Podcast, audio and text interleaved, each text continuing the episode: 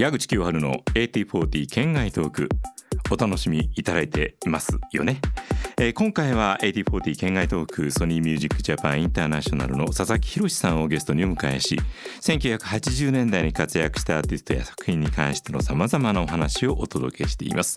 では前回の続きをどうぞ。その後じゃあ案外時間経たずに制作の方に回ったってことですか？そうですね、ん。最初に制作になったのが、えーっと2099年か2000年だったと思いますね。なるほどはい。えっと自分でちゃんと確認してね、はいゲストとしてお迎えするんだからあの話として、えー伺わなきゃいけないのはいが常識なんですけど、私と最初に一緒の各方ではい一緒になった仕事って覚えてます、えーっとねの一番最初に間違いなく正しくなくていいです。こっちはそれをねあの分からないで聞いてるんでね自分のことなの一番に最初。まあでも覚えてるのでもいいや。はい。なんだろう。ミートローフ一緒にやったよね。ミートロフはそうですね。ごいこっち手前か。もうすでに。地獄のロックライダーの、はい。もう終わりぐらいの方だもんね、はい、いいいい。ビリー・ジョエルをいくつもやらせてもらってたのはやっぱはいベスト版とかのタイミビングでリー・ジョエルで。一番最初におご一緒したのは2013年でしたね。まあ、とにかくそれだけ考えても20年ぐらい経ってるわけだからそのはい2000年ぐらいにねもうあのソニーの方に入られて。いやーじゃあちょっとこれはあの諦めよう。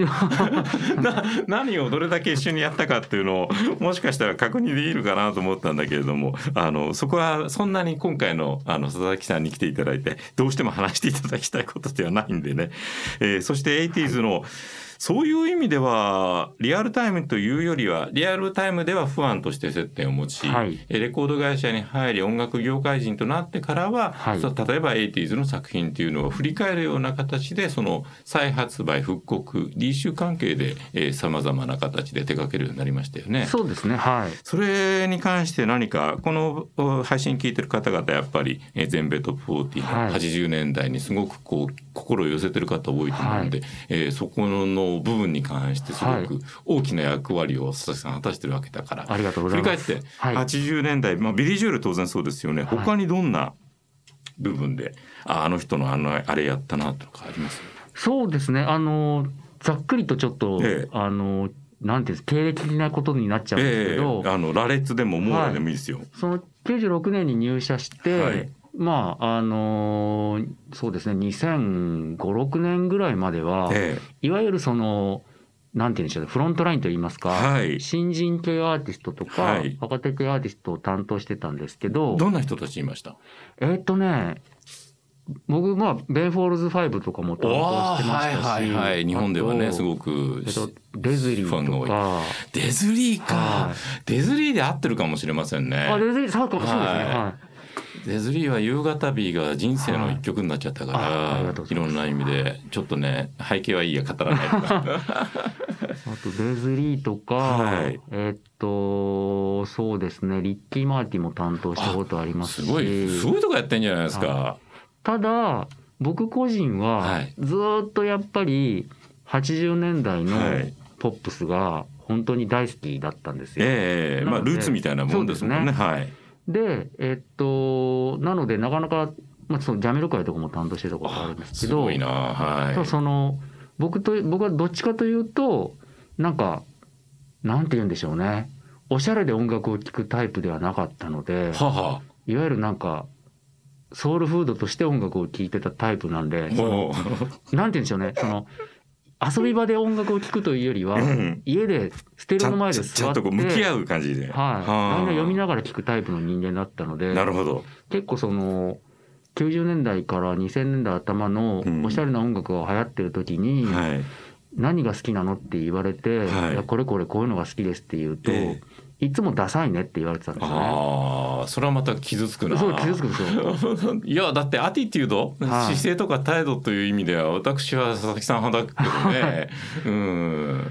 でなかなかその自分がすごい好きなものとやりたいことと仕事での一致しなかった。一致がなかなかしなかったのが結構うん10年近くあっうてんすごい粘り強いですね。はい陸上部ですね。はいはい。で2007年に、はい。えーっとカタログチームいわゆる給付とかはい。のチームになりまして、ええそこで初めてやったのがマイケル・ジャクソンのあスリラーの25周年記あの時はははははははですごいなんかその自分の持っているなんて言うんでしょうね、うん。背景とうか考んえ方とかが、うん。そのやりたいこととマーケティングとはい。結構合致してるんじゃないかなと。手応えがあった、はい。いやーそれはなかなかラッキーでしたね、はい、そそうういった。形でこれなら存分にやれるぞっていうふうに、っていうのをちょっと思っったですちょね。ちょっと ちょっとなの。いやでその後に はい。2010年ぐらいになって、はい。ああその後マイケルが亡くなったの時もあはい。ビジットもさせていただいて。そうかそうか、はい。あの時だ。はい。でなんとなく 80s とかそういうポップスははい。佐々木に任せてもいいんじゃねえかみたいな空気になりなり、はいでその頃同時にはい。マイケルが亡くなったこともあったりとか、ええいろんなその音楽的なブームがはい。移り移っていって、うんうんうん。いわゆる80年代的な音楽がはい。ただのリバイバルじゃなくて、はいなんか結構かっこいいとかおしゃれとうんかはい。いいよねっていうのが2010年ぐらいからはい。すごく盛り上がってきたんですね。ん。そうするとこれも面白い話なんですけど、はい。その1980年代当時にはい。ポップスなんて甘い音楽はダサいかっこ悪いって言って、はい。ちょっと気取って、はい。その背を向けてた人たちもはい。耳には入ってたじゃないですか、ラジオとかでよくさまざまな情報面でね。はい。でいい曲だと思ってても、はいあれをかっこいいというのはちょっとおしゃれじゃないかもみたいうん。な距離をね距離を置いてた。はい。お若い人たちがはい。30年経って、はい。40年経って、はい。そういうこうとんがりがなくなったうんわけですよ、うんもっとあの自由になったわけですね、はい。ある意味で。そうするとあれ？あの頃にうん。自分たちはちょっと避けてたトトとかジャーニーとか、はい。すげえ良かったんじゃないの？っていうあ空気になり、あ。はい。で武道館とかはいでジャーニーとかトトのライブをやっても、はい。もうあの普通に。株主総会みたいにスーツの人もいっぱいみたいな。ガンガンお客さんがね。ははあ、だからみんなそういう意味ではカミングアウトしてきたんだね。そうなんですはいい。だからその実感としてその時代のことも知ってる佐々木さんだからあの当時はこうだったんだけど、はい時が流れてこうなってるってことに関い、して、はいやっぱりそういう仕事をしてる部分においてはものすごく大きなまたさらに別の手応えというかそうですね。意味合いみたいなものを感じられたことでしょうね。はいいやーじゃあそれがそれ以降のまあ大体2010年ぐらいから10年以上経っちゃってるけれども、はい今日に至るまでの足跡に大変大きなポイントになったわけですね。ですね。はい。いやーしっかりとその客観的にどういう流れでどういう仕事とどういうふうに関わってきたかみたいなものを捉えてるんであの話が分かりますねどういうふうにあの佐々木さんが今の仕事されてるかという部分、苦労話を聞きたいんですがはい。何分海外じゃないですか、はい対象が。そうですね。なんかいろいろとディレクションするにあたってご苦労は終わりだと思うんですが、そうですね。はい。何が一番大変ですか、まず大きな違いは、はい。やっぱりあその本当にここ10年ぐらいのえことで言うえと、はい。やっぱりそのアーティストのいわゆる何十周年とか、はそういうものが多い。記念のもの。記念のものってはい。いう、あのプロジェクトが多いんですけど、はいまず一番大きく違うのは、えやっぱりその欧米と日本って宗教観が違うので、はい。やっぱりその日本だとはい。没後何十周年っていうのがはい。マーケティング的にというか、はい。なんでしょう我々ファンとしてもはい。アーティストに共感したり思いを馳せたりするのって、うん。没後何十周年っていうのは非常に結構ポイントとして大きかったりするんであす。けど、やっぱりその西洋、はい。欧米ははい。やっぱり仏教とかではなく、ん。キリスト教が多い文化なので、やっぱりね生誕っていう方にそっちの方なんだ。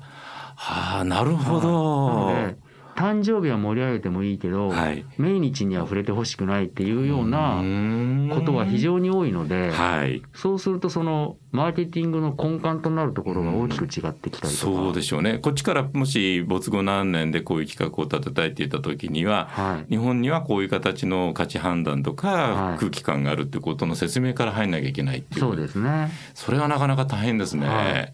なのでそのなかなかそのこちらとしては、はい。一番そのそちらのアーティストをはい。今日本のファンの皆さんうにん。もう一回こう思い出してもらって、はい、もちろん。また新しいね、はい。えー不安層も作りはい、たいと、新しいファン層も作ってまたブランディングするにはうん。こういうやり方がいいんうんだけどなって言ってもうん。もうそこで絶対ないみたいなのっていうのはやっぱりよくあるんで。だから日本で展開するのになぜそこに関わらない人の価値観がそこまではい。影響しなくちゃいけないのかっていう納得できない感情が生まれちゃいますよね。ですね。はい。で当然何回も喧嘩して、はい。もう連絡してくるなみたいな関係になって もう絶望みたいな。そこまでいかない。まあそこまではいかないですけど そこをそうどう説得すするかという苦労ははい。果てしなく大きいわけですね。だそうか逆に言うとはい。そのジャパニーズシングルコレクションとかおは、はい例えばビリー・ジョエルは、はい。実はあのもう20年近うくん。オリジナルで自分たちの発発信のベスト版をリリースしてなくて、はい。いビリはベスト版がもう本当に嫌だっていうや感じがあると。ことだったんですようんで今まで何度も NG だったんですけど、はい。このシリーズものであのこういうのが日本の今ユーザーに受け入れられててでさらにそのコロナ禍のステイホームでうん。40代50代とかうん。働き盛りの人がうん。家にいる時間が多くなってて。当時の好きだったやつを反数したりしてるんうでん。そういう商品も人気になっていてシリーズこんだけ売れてますよって言ったら初めてその OK が。いいよって言ってきたのでそういう時はやっぱりうん。そのマーケティング上で説明して OK もらう嬉しさもありますけどはい。ぜ全然 OK が来てなかったのに、はい。自分がこうなんていうんでしょうね。地道にやってきた、はい。そのシリーズがいい感じになって、じゃあそれだったらやるよと。というような言ってくれるとかまあシンプルに評価。があったわけですよね。はいそこでそれは大きいですね。非常に嬉しかったですね。まあでもそれだけ本当に日本国内であの企画に巡り合ってやったーっていう方々の気持ちみたいなものの大きさを佐々木さんがちゃんと理解してでなおかつそれをやる気と説得力に転化したからこそ実現し続けてるわけではい、ありがとうございます。第一弾ってビリだったんでしたっけ？えっとね、第一弾はチープトリックでしたね。そうだこれすら本当に日本独自のはい。ある意味での重要性みたいなものを打ち出して、えーそしてチープトリックもまたね、えー2022年秋に帰ってきてくれるっていうような状況になってることを考えると、洋楽すごいな。軽く40年とかのスパンで、はいもう大きな大きな価値を生み出し続けてる、すねやっぱりすごく素晴らしいポップカルチャーですよね。はい。まあ、そこに本当にあの重要な立場として、えー貴重な仕事をたくさんされてきた、えー佐々木さんをお迎えしています。直接会って、はいえー印象に残っている洋楽スターって誰でした、いっぱいいるので、そうでしょうねどのお話をしようかと思ったんうんですけど、絞ってください。絞ると、えじゃあいい話系で言うと、ーはい。や嫌な話はする気ないんでしょ？いやそんなことないですけどオフレコで聞こうかな、、はいい話聞かせてください。いい話系で印象的な一人はまはいずジャクソン・ブラウンおですかね。そうか、はいそうきたか。はい。うん。あの何がどう良かったんですか？えっと僕ジャクソン・ブラウンのはい担当になったのが、はい。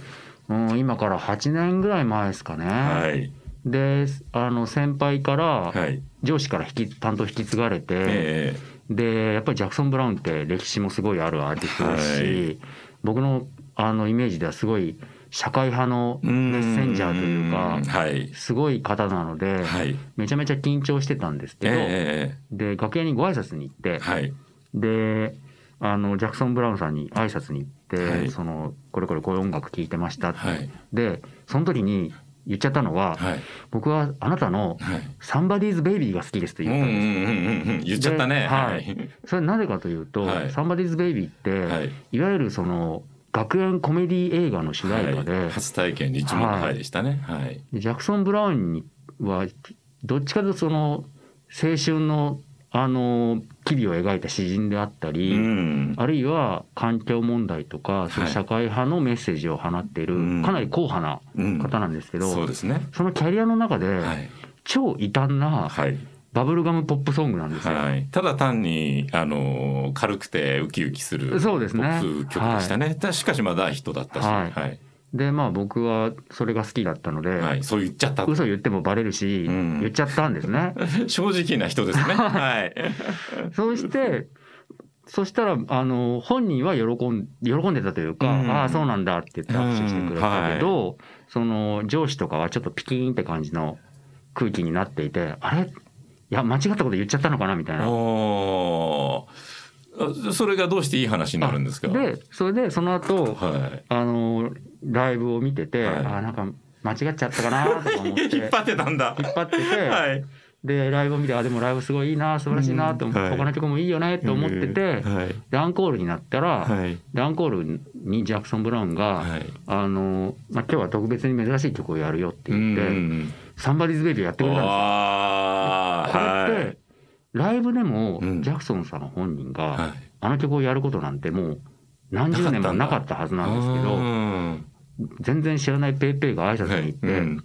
今度担当になるんだけど「うん。 Somebody's Baby が好きです」って言ったらそのライブのはい。アンコールでやってくれるという。ああいい話になったぞ。ちょっとね 泣きそうになりました。ね。あそれはあのイントロチャラッチャチャってこそう号泣っていうそうねなんです。いい人だね。ジャクソン・ブラウン。これだけは誤解のないように言っておくと、はい。その曲のイントロが流れた時に、はい。観客席もドカーンって湧きうました。ん。あの私も何度かあのステージで「サンバディズ・ベイビー」を披露してくれたタイミングにあの巡り合ってますけれども、あの彼の中ではそういったふうに大衆が喜ぶ音楽としてあの曲の位置づけはそんなに低いわけじゃないと思いますはい、し、そうですね。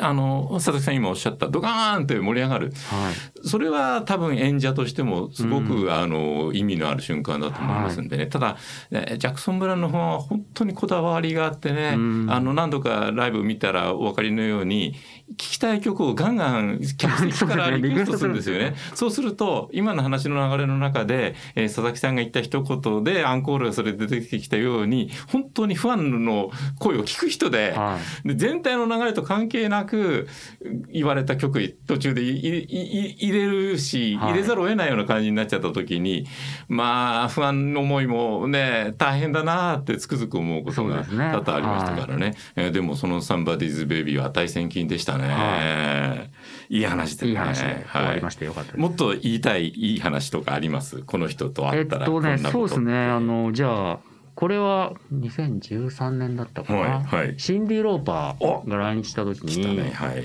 えっとシンディが、はいあのー日本は何回も来てるけど、そうですね地下鉄に乗ったことないって言ったのかな。で、はい地下鉄に普通に乗ってみたいってええ言って、オファーがあってはい。